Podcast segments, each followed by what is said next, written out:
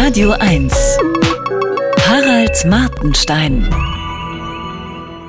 Eigentlich sollte ich mich wohl zu dem Thema nicht äußern, das Medienmenschen wie mich in den letzten Wochen besonders stark umgetrieben hat.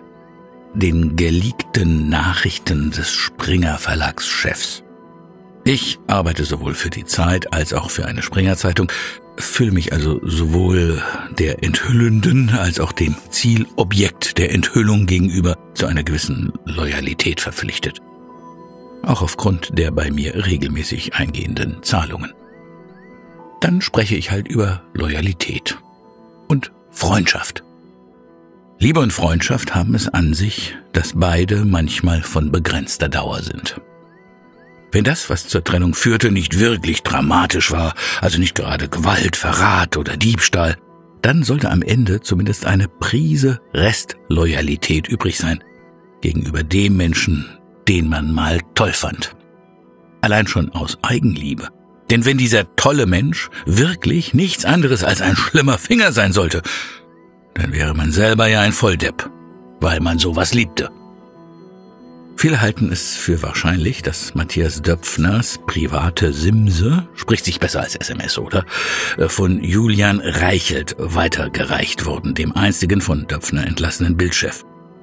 Wenn dem so wäre, dann hielte ich es zwar für eine illoyale Schweinerei, auch deshalb, weil er damit vielen seiner Ex-Kollegen schadet.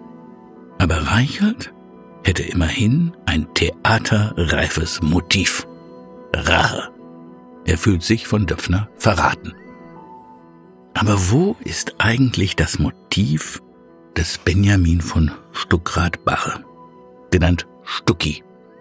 Dieser hat einen Roman veröffentlicht, in dem aus rechtlichen Gründen Döpfners Name nicht vorkommt, den aber alle genau richtig verstehen und der offenbar alles tut, um die Hauptfigur in einem schlechten Licht dastehen zu lassen.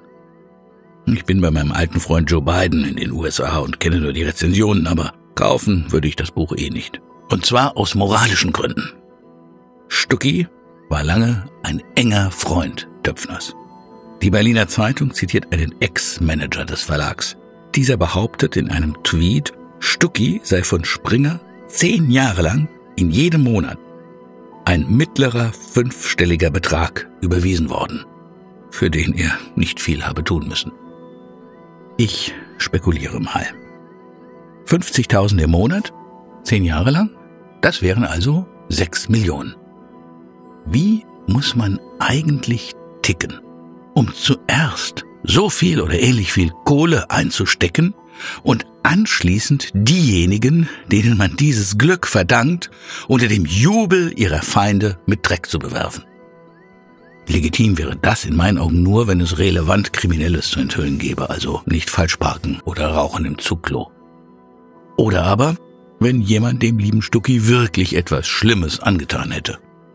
Aber das sehe ich nicht. Nein doch, 2018 endete traurigerweise sein lukrativer Vertrag. Stuckrad Barre hat es geschafft, seine Freundschaft zweimal zu versilbern. Zuerst, indem er sich vom Freund bezahlen ließ.